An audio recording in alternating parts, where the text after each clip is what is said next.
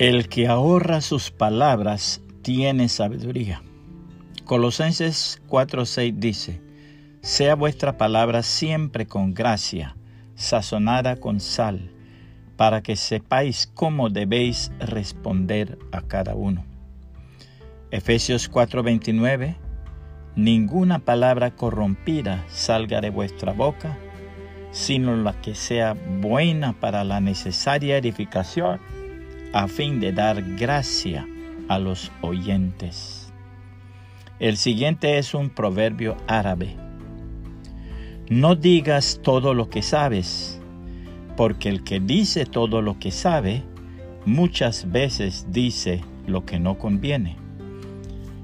Por eso el proverbista dice, el que ahorra sus palabras tiene sabiduría. De espíritu prudente es el hombre entendido. Proverbios 17:27. Continúa el proverbio. No hagas todo lo que puedes, porque el que hace todo lo que puede, muchas veces hace lo que no debe.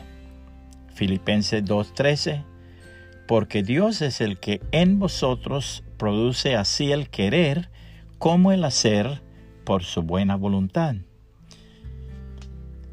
Continúa el proverbio, no creas todo lo que oyes, porque el que cree todo lo que oye, muchas veces juzga lo que no ve.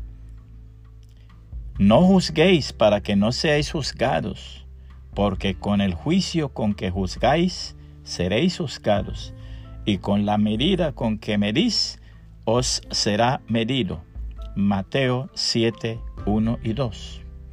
Finalmente, no gastes todo lo que tienes, porque el que gasta todo lo que tiene, muchas veces gasta lo que no puede.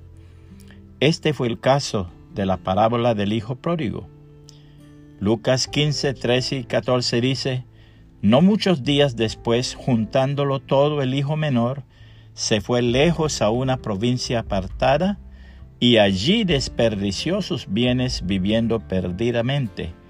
Y cuando todo lo hubo malgastado, vino una gran hambre en aquella provincia y comenzó a faltarle.